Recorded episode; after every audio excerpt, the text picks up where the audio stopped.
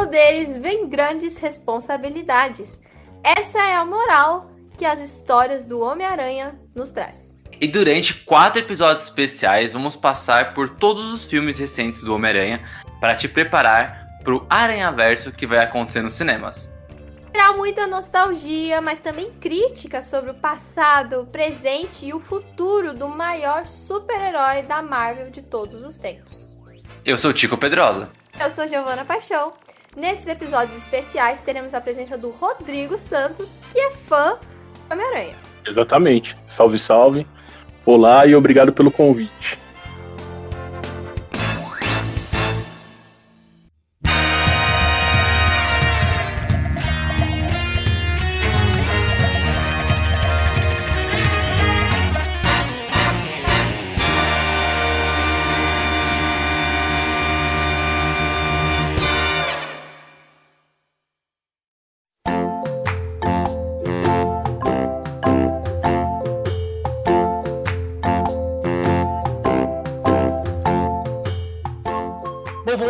Mais um especial maravilhoso do Homem-Aranha, agora no, no, terceiro episódio.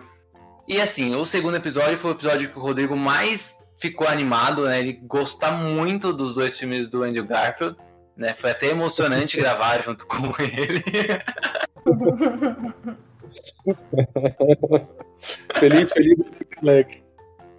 Oh, aquele, aquela risada de nervoso, né? Que até escorre a, a, o suor assim da testa. Exatamente. Mas acabou. Acabou.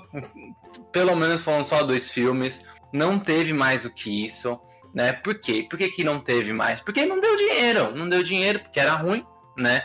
Eu até tentei falar bem do filme, do, do, dos dois filmes, né? Vocês viram que eu tentei, que eu me esforcei, mas não deu certo. Só que antes, né, mesmo de, de ter lançado o segundo espetacular Homem-Aranha, vai lembrar que o primeiro é de 2012 e o segundo de 2014 antes da, da, da Sony lançar o segundo, eles já queriam criar um universo para chamar de seu, né? Porque eles viram que a Marvel já estava fazendo é, os filmes é, compartilhados, já tinha lançado ali os Vingadores, a Fox nos trancos e barrancos, muito mais barrancos, é, também tinha um universo compartilhado, e a Sony pensou, por que não? Por que, que eu não posso ter um universo só ali com os personagens do, do Homem-Aranha? E aí, antes mesmo de sair o espetacular Homem-Aranha 2, eles já tinham planos para mais quatro filmes. Então sairia o espetacular Homem-Aranha 2 né, em 2014. Além dele, sairia o 3 em 2016, o 4 em 2018. O 3 seria ainda protagonizado pelo Andrew Garfield e dirigido pelo Mark Webb. O 4 eu não faço ideia o que eles iam fazer, porque só, só tinha contrato para três filmes, mas ia ter um, um quarto filme. E entre esses dois teriam um filme solo do Venom, que a Sony queria, que queria ainda fazer esse filme solo, e um filme do Sexteto Sinistro, é, que já tinha ali dado indícios de que ia ter no, no segundo filme do Homem-Aranha, o Duende Verde estava montando lá uma equipe, aí mostrou lá o, os tentáculos octopus, tinha um rino já, né, então mostrou as asas do abutre, então tudo isso mostrava ali no final do segundo filme. Só que no final das contas, nada disso e adiantou, né, a cena pós-crédito que mostrava o, o Duende Verde conversando com um cara de chapéu que até hoje ninguém sabe quem é esse cara, né? Porque as histórias não continuaram, elas não seguiram. Tinha até um boato que eu acho que esse o Digão ia gostar, e agir também. E é um boato de que ia ter um filme solo do passado da Tia May. Puta, esse ia ser da hora. Eu queria, eu queria ver. Eu acho que ia ser engraçado. Imagina ela comprando umas frutas no mercado, fazendo umas pichinchas. Eu acho que esse filme, se, se saísse de verdade, ia ser baseado numa uma história de Warif, que ela era uma agente secreta. É, ah, não, eu super imagino não. uma história assim. Super eu queria ela no mercado, pichinchando, tá ligado? Ela fazendo um bolo pro sobrinho, ela reclamando que o menino só dorme. Eu queria essas coisas, assim. Porra, imagina, tipo, um, um filme tipo Ana Maria Braga, só que estrado pela Tia May. Aí, tá vendo? É ah, isso. ia ser demais. Também curto essa ideia. É a nossa Palmeirinha. Tá vendo? A Sony não sabe fazer filme. A Sony não sabe fazer filme. Cara, imagina os bolinhos de chuva da Tia May. Putz. Deu até fome agora. Vou mandar essa ideia pra, pra Marvel. Se bem que a Tia May agora é nova, então não conta muito. Mas bom. Além também do, do, filme da Tia May, que na verdade esse era rumorzão, não era certeza, também tinha a possibilidade ali de um filme da Gata Negra com a Silver Saber, né?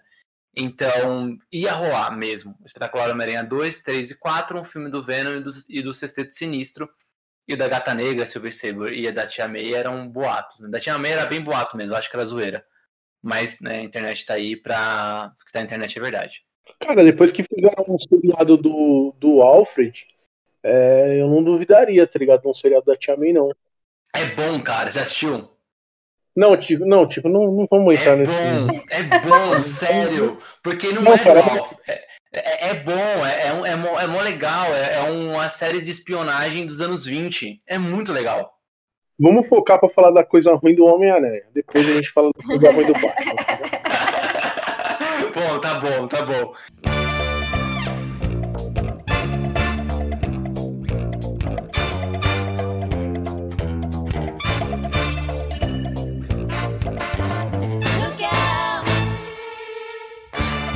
O filme do Venom, né, ele já teve, já, já teve até é, diretor contratado, roteirista contratado. Né, os roteiristas eram o pessoal que escreveu Star Trek. E o diretor seria o próprio Alex Kurtzman, que também escreveu Star Trek. Ele nunca tinha dirigido nada, mas ele ia fazer a direção do filme. E o, o Sinistro, ele ia ser comandado pelo Drew Goddard, que é o cara que fez a Guerra Mundial Z, que é o filme de zumbi que corre, com o Brad Pitt. Amo. Só que nenhum desses filmes aconteceram, porque o espetacular Homem-Aranha 2 foi ruim, simples assim. Eles tinham todos esses planos, né? Contaram ali os ovos antes da galinha botar. E aí chegou no final das contas, a galinha não botou ovo nenhum. E aí eles falaram assim: hum, não dá mais para fazer o universo compartilhado. Então eles pensaram: se não podemos com eles, a gente se junta. A gente não pode com nossos inimigos, a gente se junta a eles. E aí, e durante umas trocas de e-mail com Kevin Feige e o pessoal da Marvel Studios, eles decidiram fazer a Sony, né, e a Marvel fazer um acordo para o Homem-Aranha começar a fazer parte do MCU.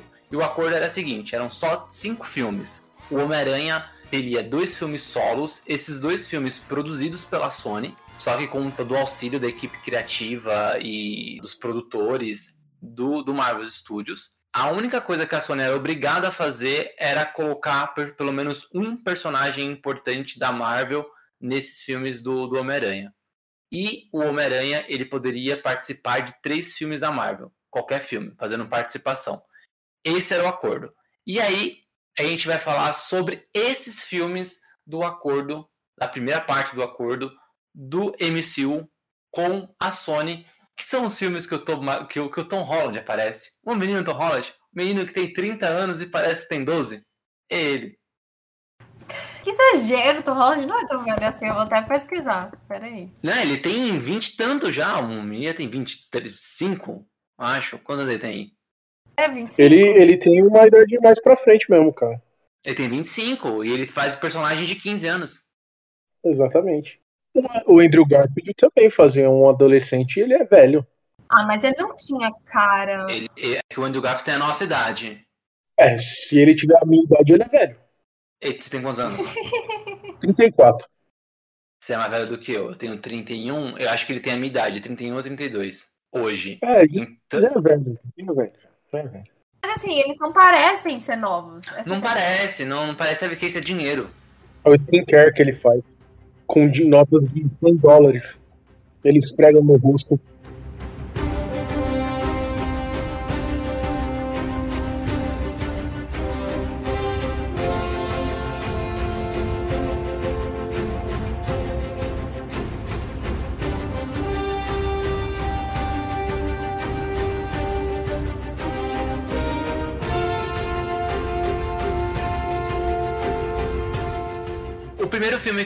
O, Tom Holland participa aí como Homem-Aranha foi o Capitão América Guerra Civil, dois anos depois do espetacular Homem-Aranha 2. Então, tipo, foi um reboot muito rápido. Eu acho que não, não cabe a gente falar sobre o filme do Capitão América em si, mas só sobre aquela ligeira participação lá do, do Homem-Aranha. Ele faz, tipo, fica sete minutos no filme só, super pouquinho. Onde basicamente o Homem de Ferro conversa com ele, fala assim: ah, você é o menino do YouTube e tal, não sei o que, que mais. Aí ele chama ele pra porrada e ele tem as cenas de luta contra o Falcão e o Soldado Invernal e depois a cena de luta com o, contra o Homem-Formiga e acaba. Essa é a participação dele. Essa sequência no aeroporto é muito legal. Você acha legal a cena do aeroporto? Eu gosto, eu gosto da cena do aeroporto. É massa velho, tem o Homem-Formiga ficando grande. É legal, cara. Acho que é um, uma boa cena de luta, é um bom divertimento. E o que vocês acham dessa introdução do Homem-Aranha aí nesse, nesse filme? Pensando que ele veio de duas séries, né? Com o Tobey Maguire, com o Andrew Garfield. E, que, e a do Andrew Garfield, tipo, fazia dois anos só que tinha rolado, assim, era muito recente.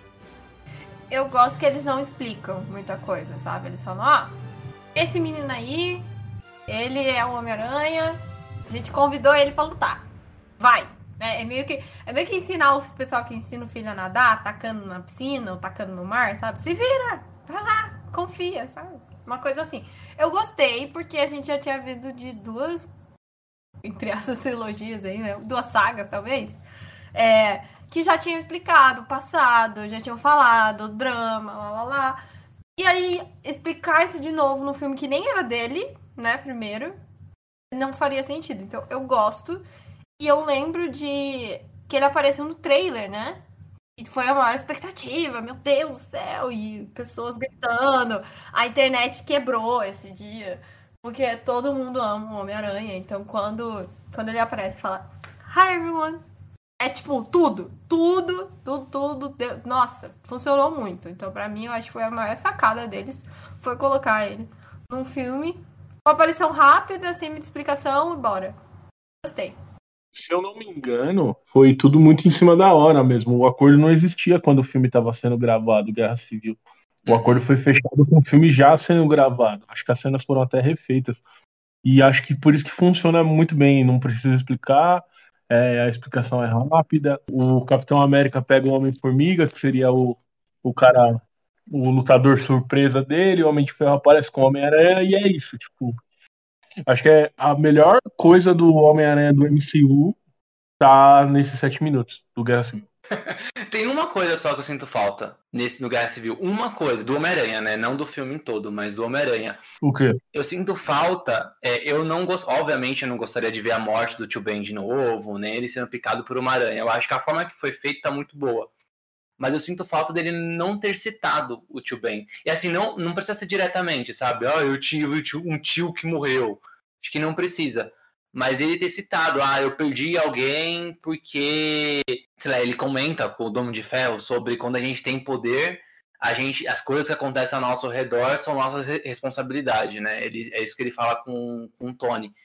E eu acho que ele poderia ter acrescentado, né? E eu não fiz algo e por causa disso eu perdi alguém, sabe? Só, só para contextualizar o Tio Ben, sabe? Porque eu acho que, que falta, falta o Tio Ben, assim. É tipo, é, é tipo Batman não, não ser órfão, sabe? Ele não fala do Tio Ben em nenhum dos filmes novos do MCU, né? Em nenhum momento. Ele não cita o Tio Ben. Então eu acho que só isso só eu mudaria. De resto, eu acho super ok, assim, a participação dele. É isso, né? Sete minutinhos, ele chega lá pra apanhar.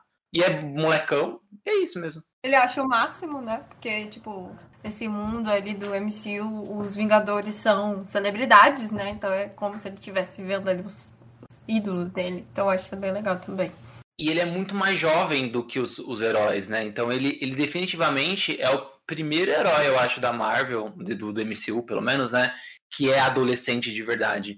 Então ali ele tem tipo de 14 para 15 anos. Ele, ele é muito jovem. Então, e é engraçado que depois fizeram um retcon, né? Lá no Homem de Ferro 2, aparece um menininho com o capacete do Homem de Ferro, que o Homem de Ferro salva. Né? Tá vindo um, uhum. uns robôs tal, e o Homem de Ferro salva.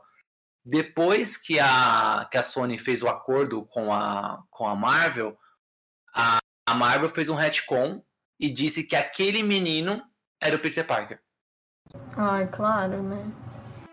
Lógico, por que não, né? É, é um retcon, é assim, ah, não era, mas agora é porque ele tava com máscara mesmo, ninguém viu o rosto, então a gente finge que é. E aí tem, é. tem todo esse lance, né? Dele achar que os, os Vingadores são celebridades e ele ser fã do Homem de Ferro, né? Total. Não, eu acho que é, é sempre bom você saber o que, que você tá fazendo. Então, se eles acharam isso para justificar alguma coisa, é até legal. A gente sabe que é forçação de barra, mas.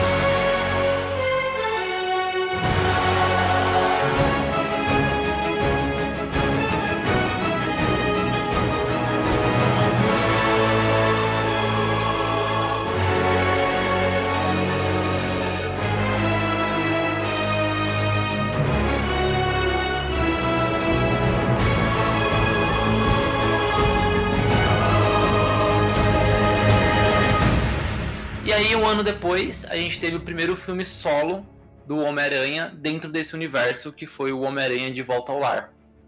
As, são os piores nomes do, do, do dos filmes do Homem-Aranha, aliás, hein? Eles poderiam ter escolhido outras coisas, mas tudo bem. Né, Homecoming, ele é o nome daquela festa de, de, de. Putz, eu não consigo entender ainda direito o que é Homecoming. É uma festa é, que acontece lá em setembro ou outubro eu acho que é a primeira festa quando os, os jovens que estavam no ensino fundamental vão pro colegial. Eu acho que é alguma coisa assim. Eu acho que é isso mesmo. Mas é, essas festinhas assim são difíceis mesmo de, de, explicar, porque eles têm muitas. É, então, mas deve ser alguma coisa dessa. É, é, é uma festa que acontece no primeiro ano do colegial, pronto, né? Eu queria saber de vocês se vocês gostam desse filme. Eu vou, eu vou deixar a minha, a minha explicação por último. Aí acho que o Digão, ele pode começar. Eu não gosto desse filme. Ele tem vários problemas para mim. Ele tem alguns acertos. Eu gosto muito das cenas de ação. Eu acho que, apesar da gente viver agora nessa época que todas as cenas de ação parecem videogames, as cenas de ação do filme são muito bem feitas. Aquela cena dele em Washington é muito legal. é uma cena muito legal. Eu gosto das cenas de luta dele com o Abutre também. O Abutre, para mim, é o ponto alto do filme. É, eu acho que é, o diretor ele mostrou que dá para fazer um vilão como o Abutre, que era um vilão que o Sam Raimi queria usar também e parecia uma ideia muito idiota, mas eu acho que ele, ele usa o fato de ter grandes atores, ter um grande ator para fazer o vilão, isso ajuda bastante. O Michael Keaton é um cara muito carismático e muito bom, né? Ele é um bom ator, ele, ele consegue fazer bem. E eu gosto do fato do Abutre ser é, um ladrão de tecnologia do Stark, né?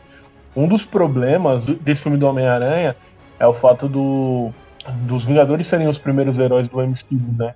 Então tudo tem que orbitar ali em volta deles mesmo, é natural isso.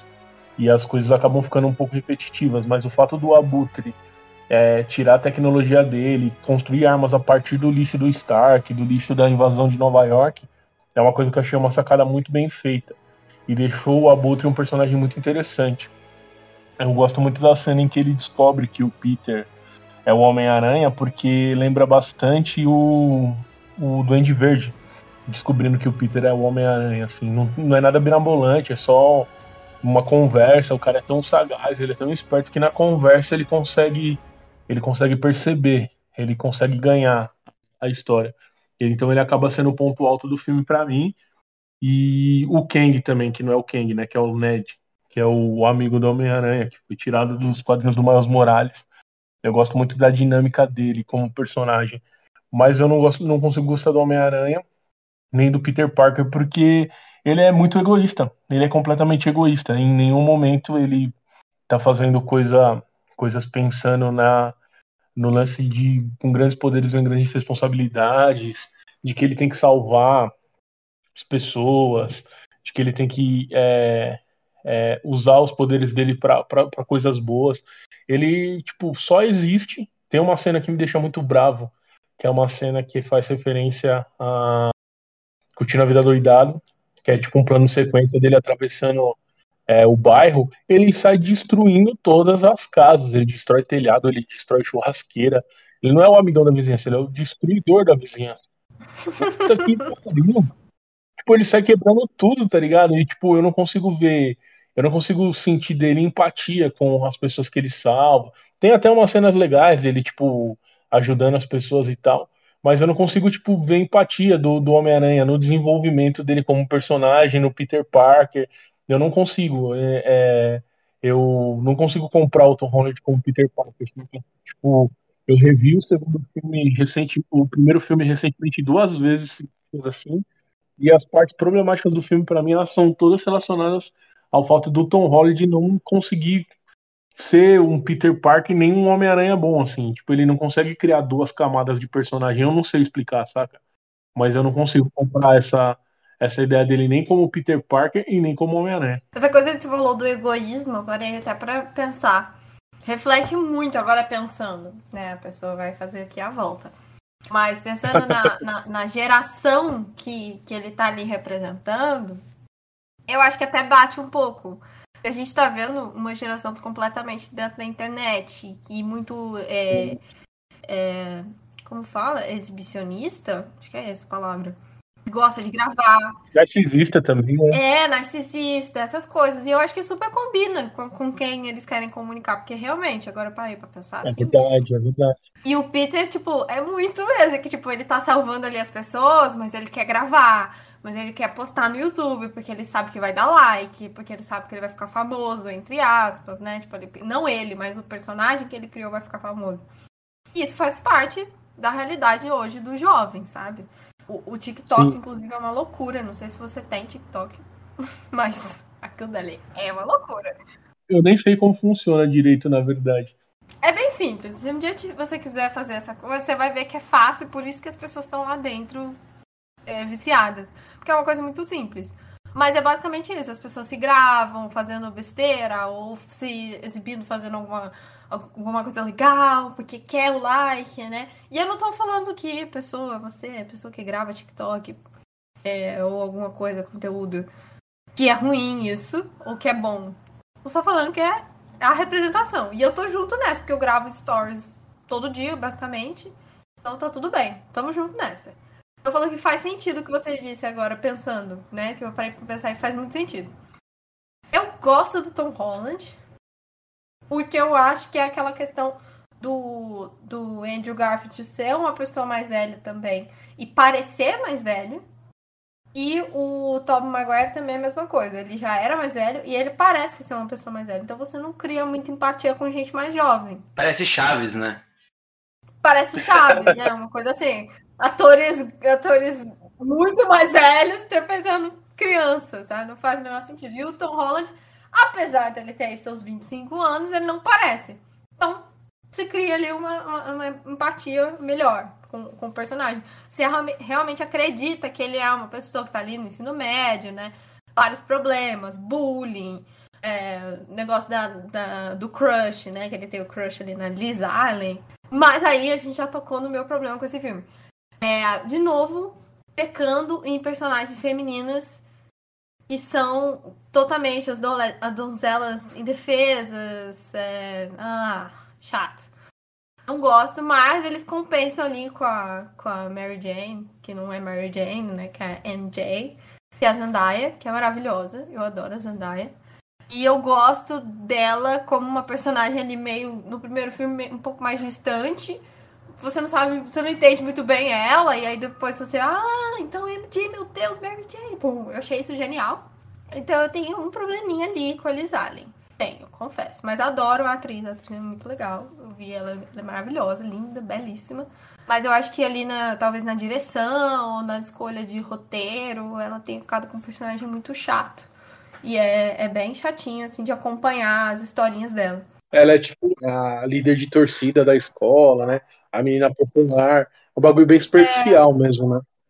Sim, e eu não sei por quê, porque ela nem é assim, né? Ela não é a líder de torcida. Eu não sei por que que escolheram esse tipo de característica. Porque Sim, ela é inteligente, né? Ela acho que ela até faz Sim. parte do, meio que dos nerds, assim.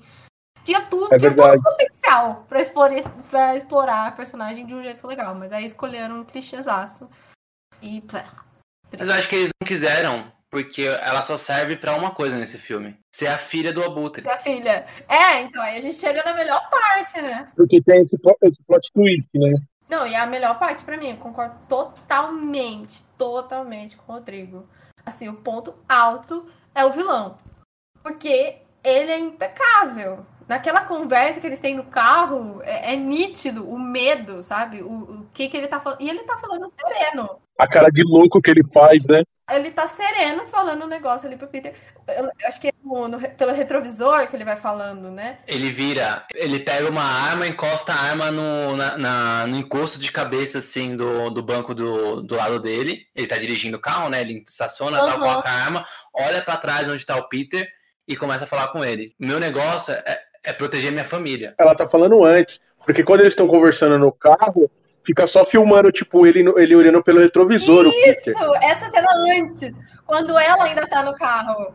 Que é quando ele descobre que é o Homem-Aranha. É ali, tá ligado? Aham. Não, é sensacional. é tipo, ele tá no retrovisor e ele é assustador, sabe? Ele te apavora pelo, pelo olhar no, no retrovisor, Sim, sabe? sim. Sensacional, Sim. ele é o ponto alto também. Curto muito. O ator é impecável, né? Fazer o quê? Ele é. Maravilhoso. Ele é. E o personagem ficou muito bom. Eu concordo com tudo que o Rodrigo falou. Como eles desenvolveram ali na, dentro da realidade que eles estavam vivendo, né? Então, os restos ali de tecnologia alienígena lá da, da Guerra de Nova York, o negócio de roubar a tecnologia Stark, faz super sentido. Tudo ali é muito, muito crível. Então, eu acho sensacional. Para mim, é o melhor, melhor ponto do filme é o vilão.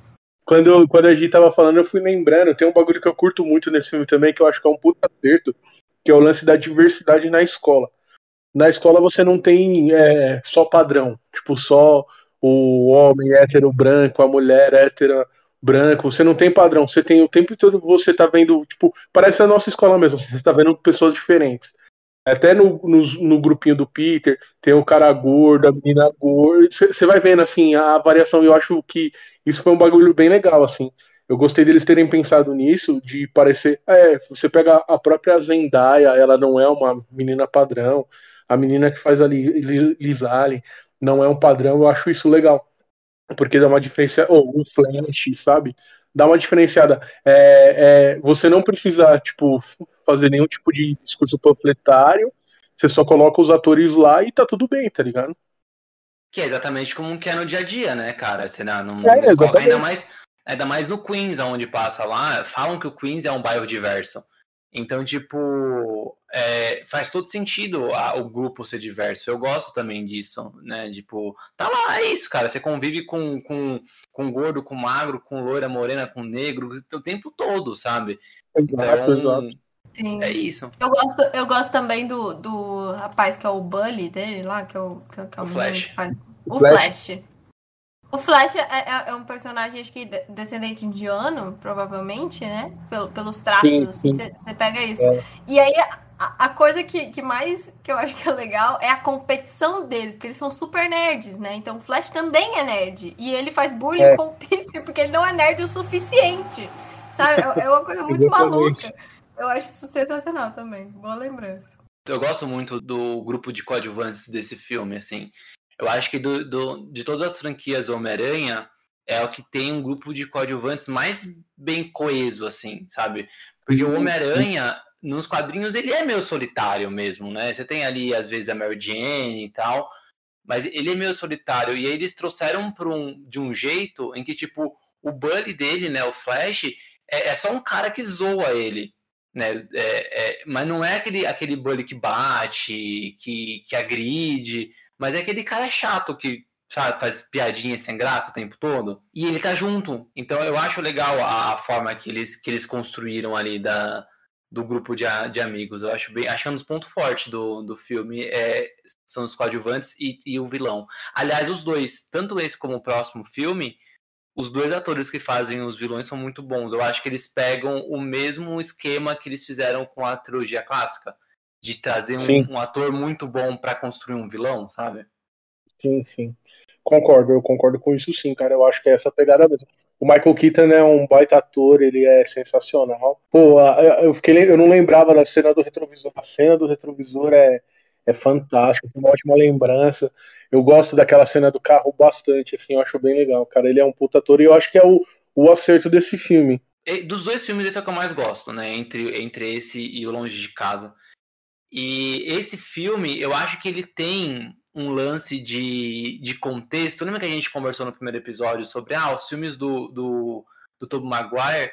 Ele, ele é verossímil ali dentro do contexto que o Sam Raimi ele, ele estabelece né, pro, pro, pro filme. E eu acho que aqui é a mesma coisa, assim, dentro de um contexto de jovens e adolescente, e aí a Gi trouxe a visão do adolescente de hoje comparado com o Homem-Aranha. Eu acho que casa muito, porque ele, ele é atrapalhado, ele quer ter destaque como os Vingadores, né? Esse filme é muito disso. Ah, eu quero eu quero que os adultos me enxerguem, né? Eu quero que os adultos me vejam. Só que eles me veem como criança. Mas eu, me, mas eu ainda me comporto como criança. O que, que eu tenho que fazer para eles não me verem, né? Para eu parar de me comportar como criança. E aí é uma coisa que essa trilogia inteira traz, é, acredito que o próximo filme também vai ser assim, que diferente dos outros Homem-Aranha, tanto o Tobey Maguire como o Andrew Garfield, eles evoluem muito no primeiro filme. tanto de idade quanto de, de responsabilidade. Assim, você vê que tem uma, uma crescente muito alta. Né? O, o Tobey Maguire, ele estuda no colegial, se forma e vai morar com Harry no primeiro filme. O Andrew Garfield, ele tá no colegial, no começo do segundo filme ele já se forma. Né? Então você, você não, não vê eles vivendo como adolescente. Passa tudo muito rápido. E no caso da trilogia do, do, do, do Tom Holland, cada filme é um ano do colegial. Então ele, ele demora mesmo para maturar. Né? E às vezes isso incomoda, porque a gente não gosta de ver um personagem tão imaturo durante tanto tempo. Mas faz muito sentido dentro desses filmes, assim. E aí eu vejo ele, ele fazendo as pataquadas, tipo isso que você comentou, tipo, ah, ele sai destruindo tudo.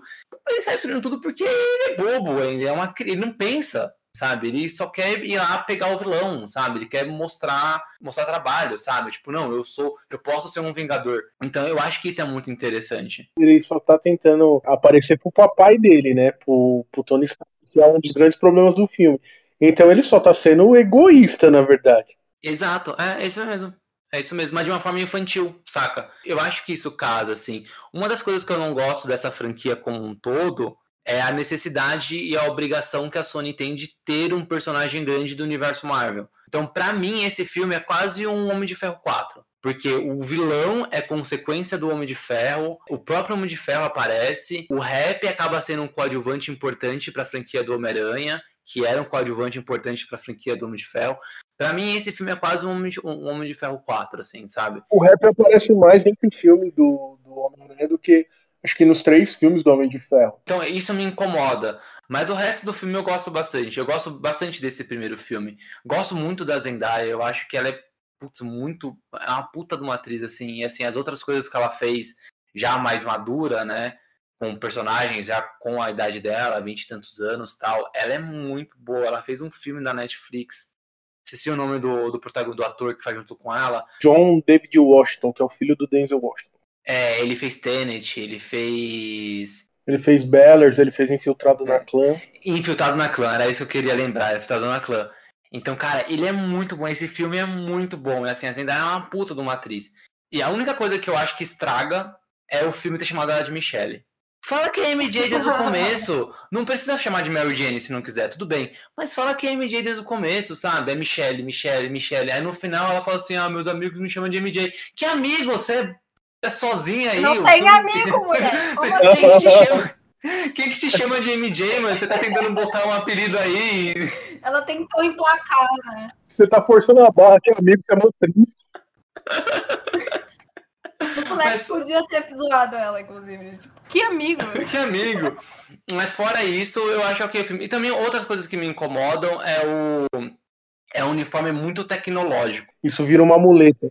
Eles esquecem isso depois, tipo, os próximos filmes não fazem mais isso, mas ele tinha, ele tinha um, um, um computador de bordo, tipo o Jarvis, né, que era a Karen, é, ele toda hora ficava falando o que ele precisava, então, ah, é, teia não sei como, teia não sei o que, ativa não sei o que mais, sabe? E isso é muito chato, assim, tipo, é, não, sei lá, isso me incomodou muito no filme.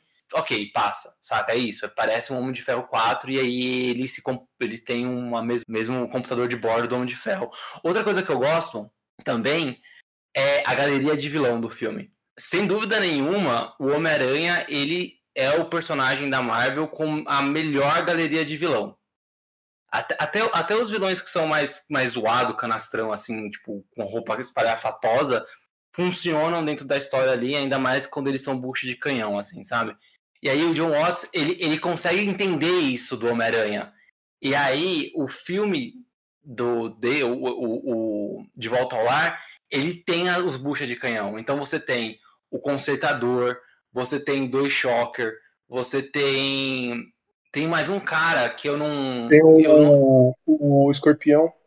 Tem o escorpião. Tem o. Aparece o gatuno, né? Que é o tio Sim. do Maio Morales. E tem também um outro personagem pequeno, assim, que acho que é Diesler, alguma coisa assim, o nome dele em inglês, eu não lembro como que é em português. Ele, porque ele é super, tipo, vilão classe D, assim, sabe? É super pequeno. Que também tá ali na equipe do, do Abutre. Isso eu acho legal, assim é uma coisa que eu sentia muita falta nos filmes do Homem-Aranha como um todo, que quando tinha mais de um vilão, precisava que todos os vilões fossem importantes. Ou você tem um só e beleza. Aí quando tinha mais de um, tipo Homem-Aranha 3, os três eram importantes, né? O Novo Duende era importante, o Homem-Aranha era importante, o Venom era importante. E quando tudo é importante, nada é importante. Exatamente, exatamente. É o síndrome que fala isso no, nos Incríveis. Quando tudo, quando todo, tá vendo? quando todo mundo é super, ninguém mais é, né? É. Maravilhoso. E o Espetacular Homem-Aranha 2 é a mesma coisa. Né? O Eletro é importante, o Duende Verde é importante, o Rino é bucha de canhão, pelo menos, né? Você tem ali e é o vilão mais legal. o Rino, pelo menos, é a bucha de canhão, mas ele não, não tá presente no filme, né? Mas no começo e no fim, só. E aí, o John Watts ele consegue encaixar várias buchas de canhão no filme que é pra apanhar, cara. É capanga para apanhar. E o Homem-Aranha, é assim, você quer é, certeza que o Homem-Aranha tem que ter tipo, um vilão com capanga para apanhar. Olha a animação dos anos 90. O que mais tem é ele batendo em capanga. Eu acho isso muito legal, muito legal. E o lance de ter o gatuno, da maravilhoso Donald Glover. Eu acho que o fato dele estar tá lá não é aleatório. Assistam Atlanta, inclusive. É. Atlanta é. Nossa, eu preciso assistir. É, é, é, Atlanta é fudido. É tipo uma das melhores coisas que saíram nos últimos anos. Não assistiu, vai assistir, que é do caralho. É muito bom. Eu tô, eu tô no começo ainda, tô achando a primeira temporada, mas é do caramba mesmo. Todo episódio tem alguma coisa muito fodida. Os melhores episódios para mim são da segunda temporada, que eu acho que o texto já tá mais maturado, tá ligado? Mas todo episódio tem alguma coisa legal pra caralho, assim, vale muito a pena demais. Eu também acho que o fato dele estar e dele ter um personagem grande é muito significativo, principalmente depois do trailer do, do Homem-Aranha e o multiverso muito louco. Podia ser esse título, mano. Com certeza, isso é muito melhor. Eu acho que ele vai voltar, assim. O fato de ser ele, um ator conhecido e um ator que gosta do Miles, não é um ponto sem nó, assim. Tipo, eu ainda acho que ele vai fazer alguma coisa na Marvel e que tem a ver com, com Miles Morales.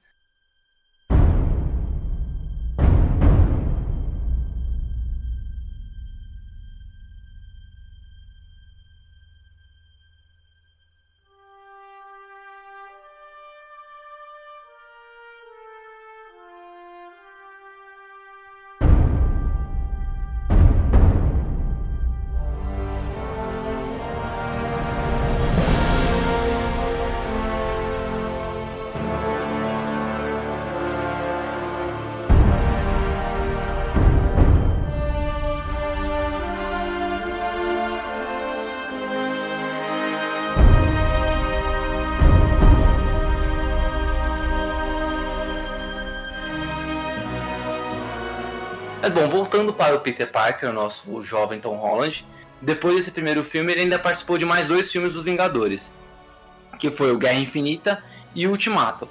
E é isso, não fez nada, nos, nada mais ou menos, né? Mas acho que no Guerra Infinita ele teve seis minutos e meio de tela só, e no Ultimato teve três minutos. Ultimato foi a sessão mais legal de cinema que eu já vi na minha vida. Cara, foi. Foi, pra mim também foi assim, eu, eu acho o Ultimato um filme todo problemático em roteiro, mas eu tenho que admitir que foi um dos filmes mais divertidos que eu vi no cinema. Eu acho que você tinha que morrer, começa por aí, você morre primeiro. Não abre a boca pra falar de Ultimato, por favor. E é só isso. Meu Deus do céu, mas que amargor no coração, cara. Que amargor. É, um, é um filme cheio de. Assim, é um filme que eu gosto, tá? Não é um filme que eu, eu detesto, né? Mas é um filme cheio de erro de roteiro, todo problemático ali. Qualquer coisa que fosse problemática para ele, com ele acabou quando o Capitão América pegou o martelo do Thor. Ali acabou todos os problemas. Não, é isso, exatamente. É um filme, é um filme que ele te engana e você quer ser enganado. Você fala assim, nossa, dane-se que eles estão fazendo isso, vem. Essa cena, a cena do Pantera Negra chegando também, e ficou mais forte para mim depois que o Bozeman morreu, tá ligado? Porque toda a dele ficou mais pesada assim para mim porque eu acho Pantera Negra fodido pra caramba. É, mas o, o Homem-Aranha ele não faz porra nenhuma nos dois filmes, né? Tipo, ele não serve pra nada. É, no primeiro filme ele ainda, né? No, no, no Guerra Infinita ele ainda faz um pouquinho mais, porque tem todo o lance dele dele tá lá em Nova York, aí de lá ele começa a tretar lá com, com o Obsidian. Eles começam a tretar lá, os dois juntos, né? Junto com o de Ferro. E, e, aí ele vai pro espaço, usa lá o uniforme a, a, da, da Aranha de Ferro, né? Que o Homem de Ferro ia entregar para ele no final do De Volta ao Lar. mas ele negou a entrada nos Vingadores. Então isso pra isso, ó, né? Pra ele ficar com a Aranha de Ferro, ele entra definitivamente nos Vingadores, que na verdade, na verdade, se você olhar bem toda a estrutura dos filmes pós-Guerra Civil, os Vingadores na verdade era só o Homem de Ferro, o Máquina de Combate, que estava com a perna quebrada, e o Homem-Aranha. Que o resto é todo mundo solto. Né? Não, não tava nos Vingadores em si. É tudo bicho Verdade. solto. Ah, ele contracena com o Doutor Estranho, ele contracena com partes dos Guardiões, né? Com Peter Quill, com o Drax. Então tem essas, essas interações. E tem a morte dele no final, né? Que ele morre com o estalo do Thanos. Que parece que foi uma cena que não tava no roteiro, né? Essa cena foi improviso. Bem Caramba, é legal que eles, eles improvisaram até o desaparecimento dele, até o CGI tava improvisado, ó. Tá. Legal. Não, eles sabiam que ele ia morrer, mas o lance dele, tipo, cambalear, abraçar o, o, o, o Tony, morrer no colo do Tony foi improviso. Stark. É, aquilo foi improviso. Eu estou vendo a luz, Tony Stark, eu estou indo embora. É isso. É muito dramático. Eu tenho que fazer aqui, ó. Eu tenho, eu tenho que fazer aqui um, um parênteses em homenagem ao meu pai. Porque meu pai vai assistir todos esses filmes comigo, né? Eu Aprendi com ele e a gente vai junto sempre. E a gente foi junto, e aí depois de um tempo, um dos meus primos que assistiu, ele começou a imitar o, o, o Peter Parker falando Senhor Stark. E aí ele fala Senhor Ivan, que é o meu pai. E eu acho muito máximo. Então ele só chama meu pai de Senhor Ivan. Então é muito. E a referência é totalmente desse filme. É muito bom. Bom, e no Ultimato é isso, né? A gente tava no Guerra Infinita, não? Tava, né? Aí depois, depois ele morre. Aí vem o Ultimato. Ah, isso. Né? Morreu. Isso. Isso. Ah, tá. Aí no Ultimato ele só aparece no final, né? Depois do estalo do Hulk, né? Do Blip. E aí ele volta e aparece tá naquela cena que é a cena mais grandiosa do que O Senhor dos Anéis 3. Aquela cena, todo mundo Maravilhosa. todo Ah, é. mundo batendo É. todo mundo, você não sabe o que tá acontecendo, é CGI pra tudo quanto é lado. E aí ele aparece ali numa cena rapidinha, é, pegando a manopla, é, levando ela pra, sabe, tentando fugir com a manopla. É bem rapidinha a cena. É, e depois no enterro, né, do Tony, ele aparece no enterro, no- no enterro do Tony, que aliás eu não entendo até hoje porque que o To- Tony teve o enterro e a Natasha não. Mas tudo bem. Porque ninguém se importa com mulher nesse mundo, Tico. Deixa eu só te contar esse detalhe. Vamos falar sobre machismo e patriarcado, Tico? Quer falar sobre É, isso? você quer entrar? Você quer entrar nesse A gente detalhe? pode falar sobre isso. Bom, tá bom. Então é o seguinte, o especial acaba aqui. Você foi enganado, mas- agora a gente vai aqui disseminar a palavra de Simone de Beauvoir. É isso. Na verdade, isso não é um especial do Homem-Aranha, né? A gente tá fazendo isso para que nesse momento você acaba, é, acaba aprendendo um pouquinho mais sobre problemas estruturais na nossa, na nossa sociedade, como, por exemplo, o machismo, como, por exemplo, o racismo, e aí vai. Achou que era sobre o herói, otário? Achou errado, é lacração aqui. Ai, Nossa, Tico, a gente precisa fazer um episódio assim. Nossa, ia ser incrível. Imagina, no meio do episódio, tipo o Drink no Inferno. Já assistiram o Drink no Inferno? O Drink no Inferno é assim, ó. É, é uma, é a coisa mais bagunçada que eu vi na minha vida em questão de filme. O, a- o meio do filme, exatamente o meio do filme, é um filme de perseguição. Então você tem lá o George Clooney junto com o do Quentin Tarantino e eles estão fugindo. Eles estão, tipo, estão saindo dos Estados Unidos, eles querem cruzar a fronteira do México para fugir da polícia. Metade do filme é com isso com eles fugindo tal, e a polícia vem, se esconde, que não sei o que, isso que mais. É um filme meio tipo on the road, só que de perseguição. E aí, eles chegam num, numa casa no meio do nada, que não é um bar, né? Sim. Se eles chegam Sim. lá, é um bar, é uma casa no meio do nada, e aí eles, ah, beleza, vamos entrar lá, passar aqui pra, pra dormir e tal, e distanciar um pouco da polícia. Beleza, vamos. E quando eles chegam lá, é um bar, e aí o bar começa a, no- começa a anoitecer, e as pessoas do bar são vampiros. E aí, do nada, o filme não. vira. O filme vira um massacre vampírico, assim, com um monte de vampiro, e é tiro, e é facada, e é sangue espirrando. E você, mano, que- cadê o filme de perseguição que eu tava assistindo há uns 20 minutos atrás? Você acha que acabou e começou outro. Exato, já- realmente isso, você acha que acabou e começou outro. Então a gente pode fazer isso com o episódio. A gente começa a falar do. Homem-Aranha, aí do nada assim, a gente começa a falar sobre política e problemas sociais, e a pessoa vai levar isso pra casa. De graça. É, é o cavalo de Troia, né? E aí a gente fica fazendo a doutrinação, a gente fica assim de fundo. Assista Marighella, assista Marighella, assista Marighella. Vai falar do Homem-Aranha. Assista Marighella, assista? Marighella. Vamos, por favor. Nossa.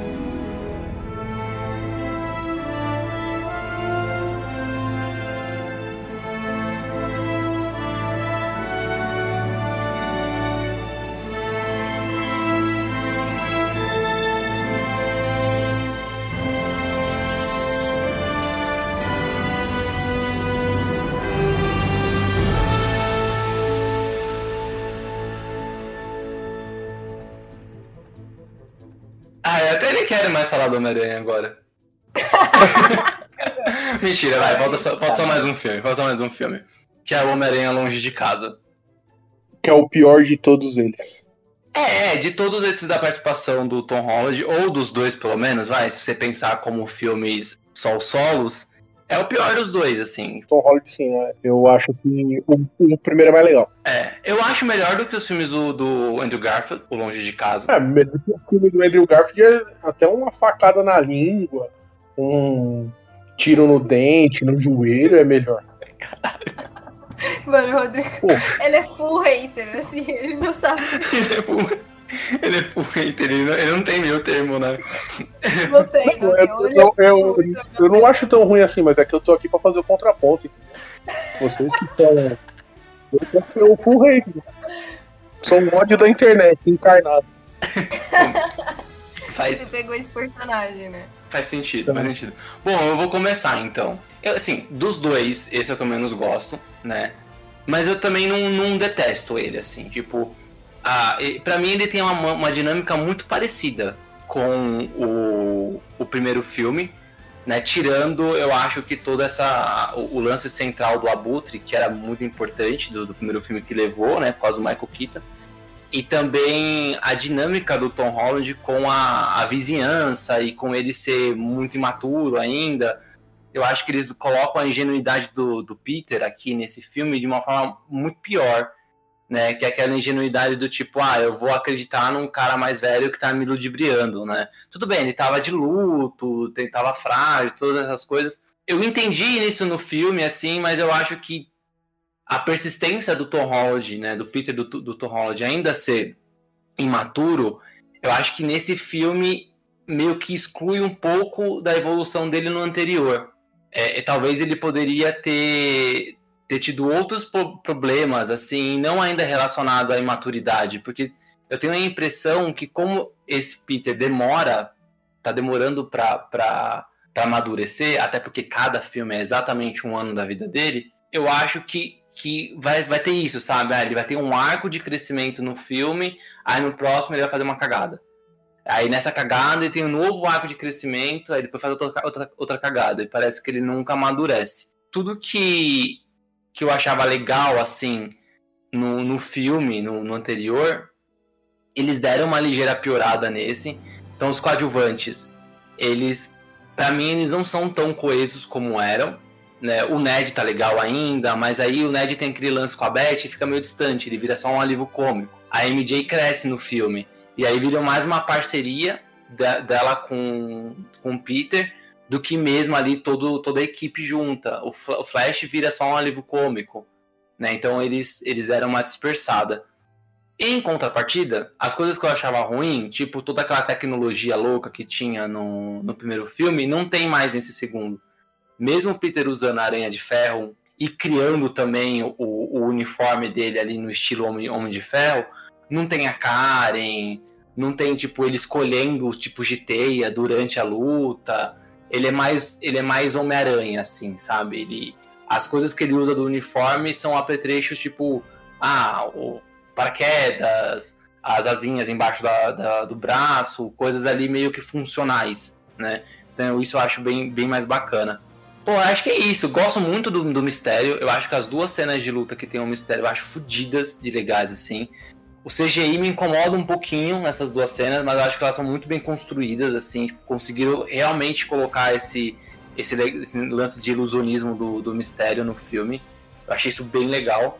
Me incomoda o Nick Fury, mas não é porque ele é um Skrull, mas é porque a necessidade de ter um personagem importante da, da Marvel dentro do filme, e aí precisa ter o Nick Fury da mesma forma que precisou ter o Homem de Ferro no primeiro. E de novo, pra mim, isso é um filme do Homem de Ferro, né?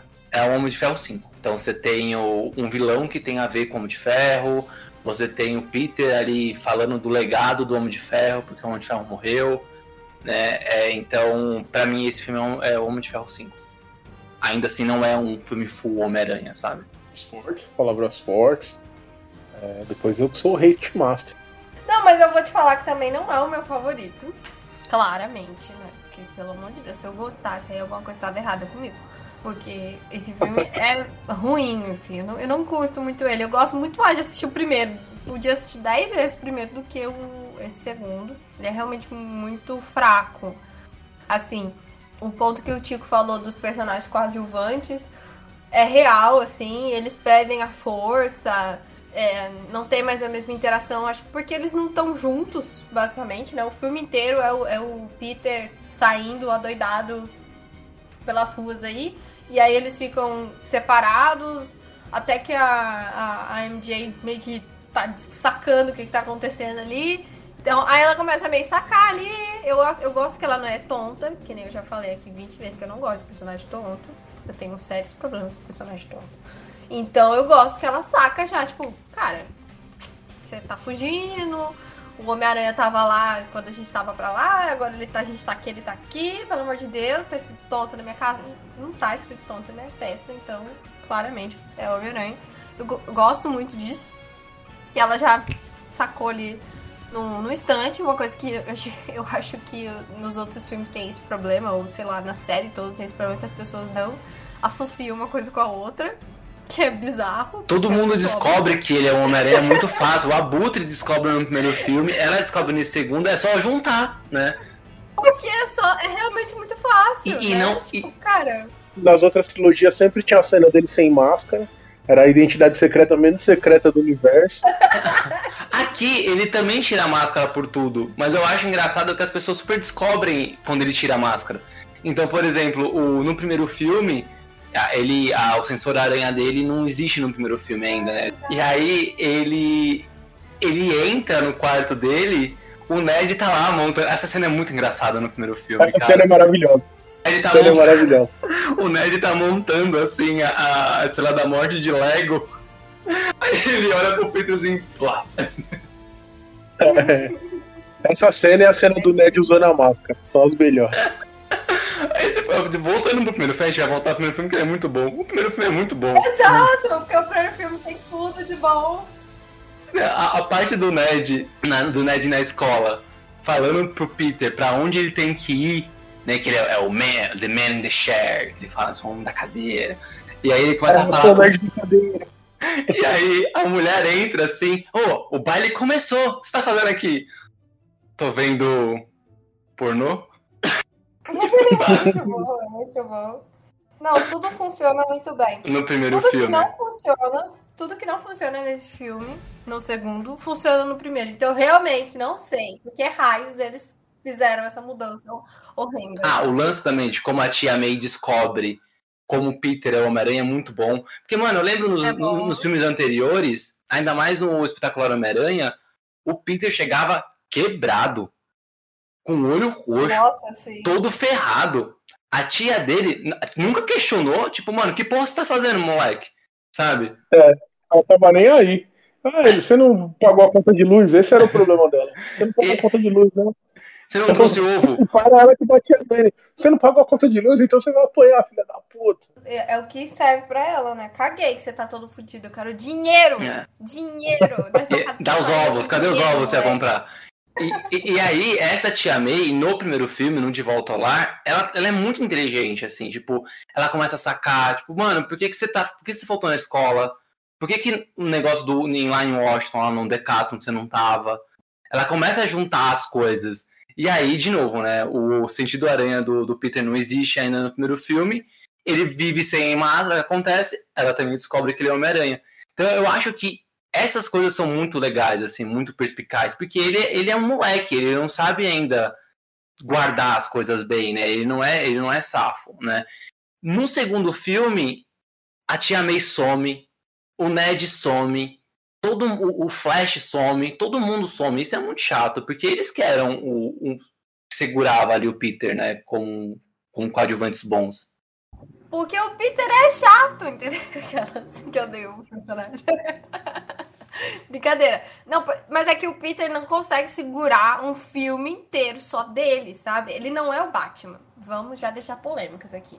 Ele não é o Batman. Se tiver um filme do Batman inteiro, que é do começo ao fim, o Batman, vai dar, vai dar certo. O Homem-Aranha não vai dar certo, porque o Homem-Aranha, ele é o, o, da vizinhança. Já tá ali no cerne dele. Ele precisa de mais gente para funcionar. Na última trilogia do Batman, o Batman é o personagem que menos aparece nos filmes, hein? É, então, porque tem os vilões, os vilões são bons. Exatamente. É, isso é o problema. Não, tem um equilíbrio muito é. bom ali nos vilões. Mas eu acho que se fizer um filme total do Batman, funciona. Eu acho, pelo menos. Vai ter agora o Batman de Opala. O Batman Opala. O Batman Opala. É, vai ter o Batman de Opalão, vai ser legal. Vai ser legal. Eu tô, tô, tô, legal, eu tô ansioso pra esse filme. Não, Você tá falando sério? Eu tô muito falando sério, mano. Tô super Ele ansioso. tá mesmo. Tô mesmo, de verdade. Ok. Silêncio. Você acha, acha Vingadores Ultimato bom? Para. E Eternos uma bosta. Então, o que você tá falando, cara? Bota pro Homem-Aranha aqui. Não dá pra te defender muito. Não dá, tá vendo? Você, você, você acaba jogando contra, cara. Deixa eu só falar um detalhe que você não falou, tipo. Que é do. Você gosta do vilão, né? Eu não gosto. Eu gosto do, eu gosto do, do, do Jake Gyllenhaal. Eu gosto do ator. Não, eu, é, o ator é ótimo. Mas eu não gosto do, do vilão. Eu tenho sérios problemas. O que, que eu gosto dele é. Eu gosto do, da forma que ele foi construído. Eu gosto do, do lance do mistério ter modernizado ele para esse negócio de captura de movimento, de filmes, o uniforme dele, o original mesmo que ele usa, é aqueles uniformes de captura de CG, sabe? Eu acho isso bem legal. E eu gosto que ele não é sozinho. E, tipo, é uma equipe de efeitos visuais inteira que trabalha com ele. Porque nos quadrinhos o mistério ele é um mágico. E aí eles ah. levaram o lance do tipo efeitos visuais pro, pro cinema usando a linguagem do cinema. Né? Ele poderia ser um mágico, mas eu acho que ia virar um filme como um Grande Truque ou qualquer filme de ilusionista que a gente tem, entendeu? Recentes. E aí eu acho que pelo menos o roteiro conseguiu traduzir ele de uma, da, da linguagem do cinema, sabe? Ah, isso é um cinema? E se ele fosse, tivesse ali uma equipe de efeitos visuais, sabe? Isso eu acho bem legal. E acho que ele funciona nisso no filme, mas só é só isso que eu acho que funciona só. Eu acho um vilão chato. Não sei. Assim, não, não é chato. Sei lá, não funciona. Eu gosto do negócio da tecnologia. Dos drones, né? Que é, isso é bem legal, porque isso é muito real, assim. Tá a passos da gente, né? Sei lá.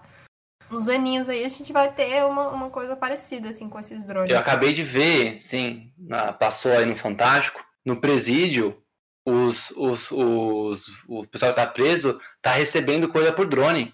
Então, velho. Não, e, drone então, é uma coisa absurda. Cigarro, droga, celular, tudo por drone. No Iraque, no Iraque as pessoas estão sendo mortas por drone também. Sim! Eu ia, comentar sobre isso. O exército americano não invade mais, eles vão lá com drone, matam um monte de inocente e vai embora.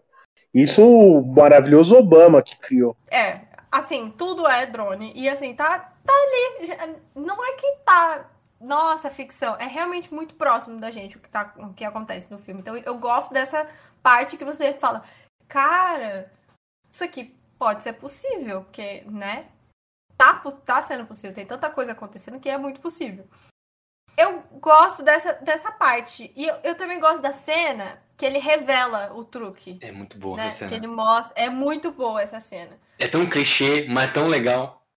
É, é, mas é um clichê bem feito. Então, um clichê bem feito é bom. Não tem problema ser clichê, né? A gente gosta, por isso que clichê existe, porque eles são bons. Mas é, é muito bem feita, vai desconstruir, vai, tipo, tudo meio que é, desaparecendo, né? Você vai vendo que é uma miragem, assim. Eu acho isso muito legal. E é um ponto de virada, porque, por exemplo, eu não, não conhecia tanto assim do vilão e também não fui pesquisar na internet. O vilão era um mistério para você. Exatamente. ele era. Ele era, assim. Claro, depois eu fui precisar, e aí essa coisa do ilusionista fez até mais sentido. Porque para mim era uma saca, grande sacada do, do filme, era isso. Aí eu falei, ah, então nem é tanto assim. Faz sentido ali na, na história. Então, quando isso aconteceu, eu fiquei, cara, que demais! Eu achei sensacional. A, a experiência de assistir foi legal. Mas o resto do filme eu acho que o vilão né, não se sustenta. Sei lá. Talvez. E aí pode ter sido uma, uma escolha de roteiro mal feita, e aí o tipo vai falar com mais propriedade que eu. Que essa revelação ela veio muito cedo. Eu acho que ela teria sido um plot twist muito melhor se ela tivesse vindo um pouco depois. Eu acho que não, eu acho que era o pessoal saber que era vilão mesmo. Ah, não sei. O público geral, eu acho que não sabia. É, até porque eu lembro que o marketing na época não falava que ele era vilão, falava que ele era herói. É, ah, é verdade, é verdade. Eu acho a montagem desse filme esquisita. Eu acho ela desequilibrada, tá ligado? O, ele, ele tem. Ele é, é, tem umas barrigas. Esse lance do vilão também acho que podia ser um bagulho mais pra frente. Eu acho que ele acontece muito cedo. Entre a gente descobrir que ele é vilão e o Peter descobrir que ele é vilão, eu acho que leva muito tempo também. Demora, é, também acho. Porque quando a gente já sabe que ele é vilão, a gente fica esperando quando o Peter vai descobrir, tá ligado? Tipo, ah, tá, beleza, Peter, você tem que descobrir. E acho que isso quebra um pouco o clima do filme também, tem esse lado aí. Tem dois lances, assim, que, que eu queria comentar né, sobre os vilões. É que, de novo, é, é, não é um vilão do Homem-Aranha, né? É um vilão do Homem de Ferro. Né? É, o mistério é da galeria de vilão do Homem-Aranha, mas no filme é um vilão do, do Homem-Ferro. De novo, né? igual o Abutre. Eles continuaram fazendo o esquema do, dos vilões para apanhar, só que agora são os elementais. E aí eu curti que eles pegaram, tipo, o homem. O, é, só referenciaram, né? Não era exatamente esses vilões, mas o homem hídrico, o magma, o ciclone. É, a Homem-Areia, beleza, tava lá no meio também, mas eu acho que os outros três eram vilões que nunca seriam adaptados para o cinema, a não ser assim, como, como alguém para apanhar. E aí eles conseguiram encaixar ali como os elementais. Eu curti também. Eu acho que eles são bem. Eles são. Uh, o John Watts ele é bem competente em colocar esses vilões pro Homem-Aranha bater, assim, sabe? Uma outra coisa que eu acho que atrapalha e que o Rodrigo falou são essas barrigas também que tem. Tem muito, o filme é muito demorado, você não aguenta mais. E aí essa coisa dos elementais, talvez o meu problema com eles seja justamente porque eles sempre estão aparecendo e brotando assim. E aí, meu Deus, tem que resolver. Ah, meu Deus, corre lá, tem que acabar com o Homem-Areia. Ah, meu Deus, corre lá, tem que acabar com Magma. Entendeu? E aí eu não gosto muito dessas coisas meio soltas. Eu já tava meio. Não, tô gostando disso aqui.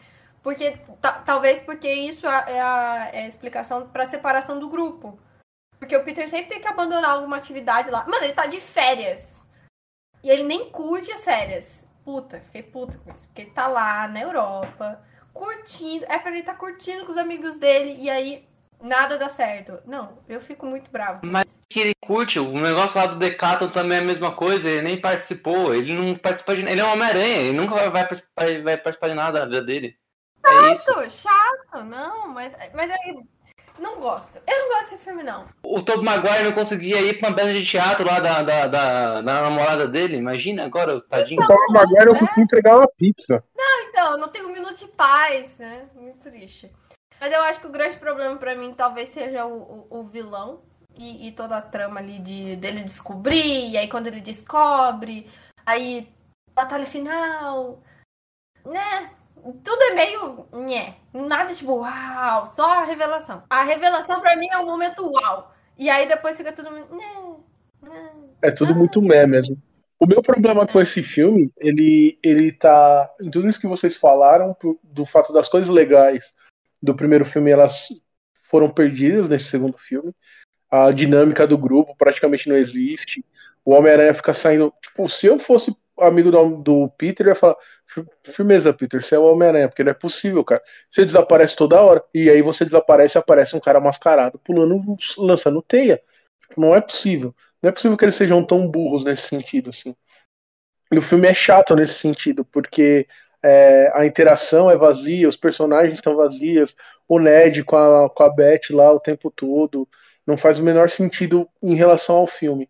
E aí, o vilão, o plot do vilão é um bagulho que eu tinha gostado, porque tinha vendido uma ideia no, no gibi, no, quando o universo Ultimate e o universo normal, o 616 da Marvel, eles se encontram, quem faz esse encontro acontecer é o Mistério. O Mistério do universo Ultimate, ele acaba, tipo, rachando os universos no meio e fazendo os universos se encontrarem. E aí no trailer, o plot do filme meio que era isso, né? Tipo, ah, um ser de uma outra dimensão, abriu um portal para uma outra dimensão, a gente está acessando essa dimensão.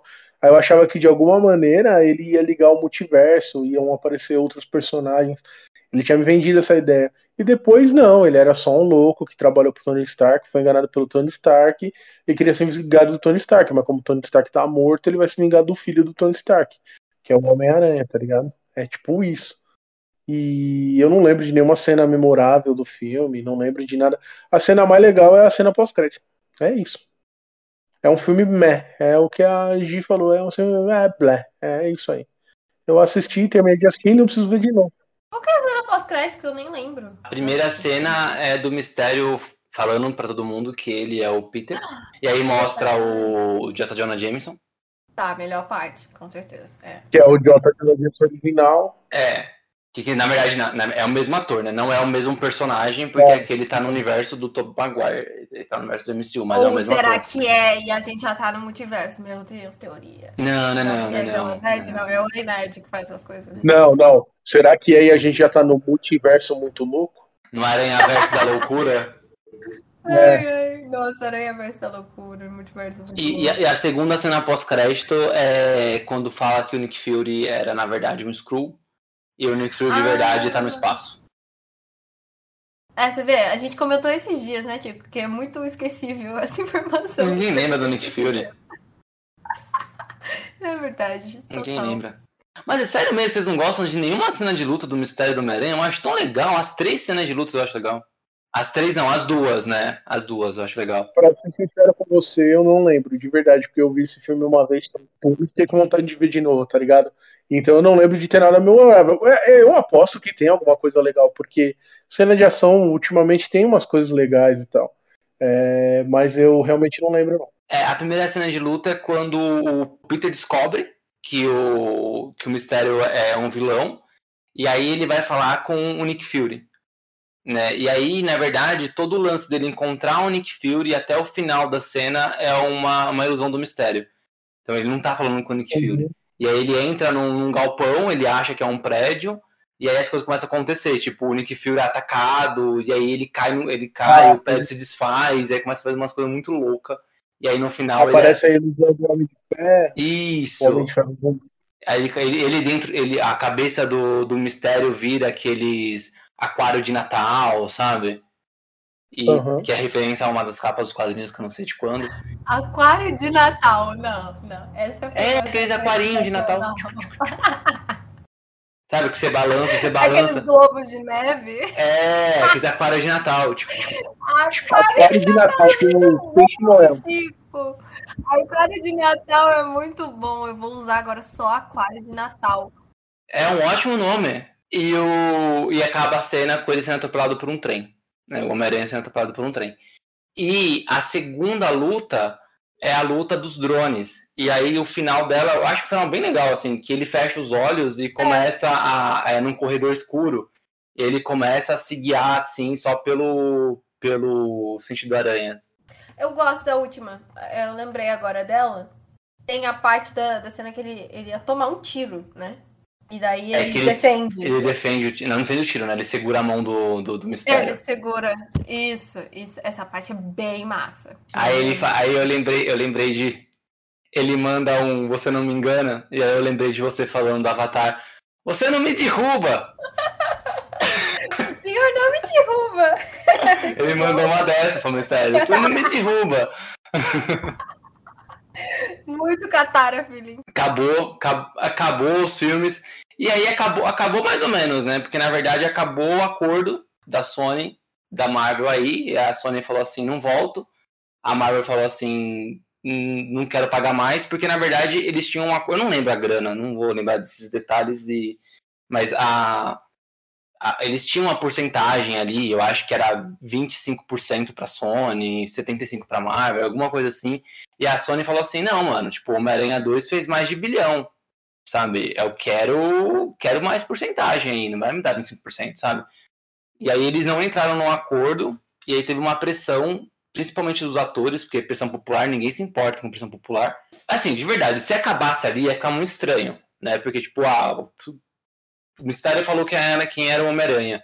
E aí não tem continuação? Tipo, como assim não tem continuação? Ou a continuação não é mais um acordo da Marvel com a Sony.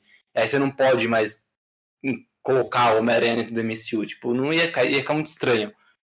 E aí eles estenderam para mais um filme, né? Que é o filme que vai lançar esse ano, que é o Sem Volta para Casa, que segundo o, o Digão é o, o multiverso do, da, do que é aí? O Homem-Aranha o quê? Como que é? É o multiverso muito louco, é o multiverso da treta. Um multiverso muito louco, é, é isso aí. Multiverso muito louco. É, Homem-Aranha e um multiverso muito louco. E aí na semana que vem a gente vai falar sobre os filmes que a Sony fez aí nesse meio tempo.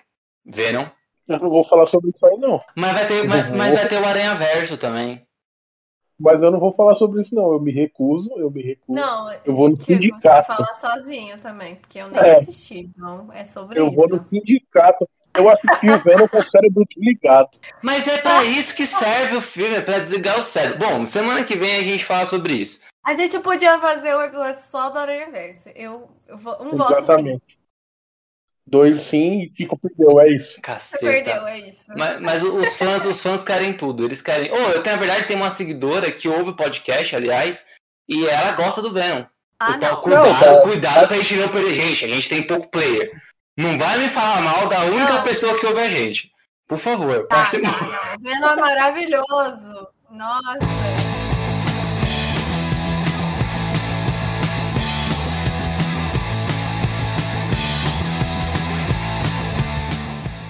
Tem todo o direito de gostar do Venom e de estar errada também. Ela tem esse direito. Eu respeito a sua opinião, mas sua opinião é burra. É uma coisa assim, é. Não, mas não, não, então tá tudo certo. Brincadeira. É brincadeira, é brincadeira. Semana que vem, então, vocês falam do Aranha Verso, eu falo do Venom. E aí a gente fala depois sobre o que, que a gente acha que vai acontecer com o Homem-Aranha. Eu nunca lembro, é muito ruim o nome desses filmes. É... Sem volta pra Sem casa. volta pra casa. Sem volta pra casa. E a gente fala sobre o que, a gente acha que vai acontecer aí.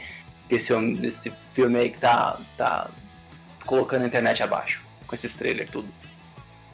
Que é muito ruim, inclusive. Isso é polêmico. Polêmico! Bom, é isso, gente. Até semana que vem. Beijo, gente. Até. Tchau.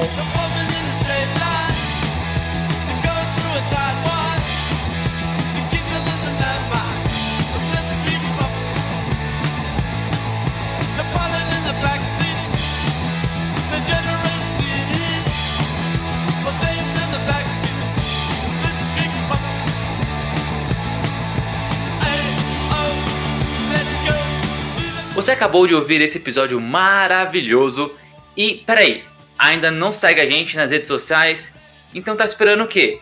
Podcast, arroba Divergência Criativa, ilustradoras, arroba anarte.soa com dois N's e itsartv e apresentadores, arroba paixão.gil e arroba tico underline pedrosa. Entre também em nosso site, divergenciacriativa.com.br. Te vejo na próxima.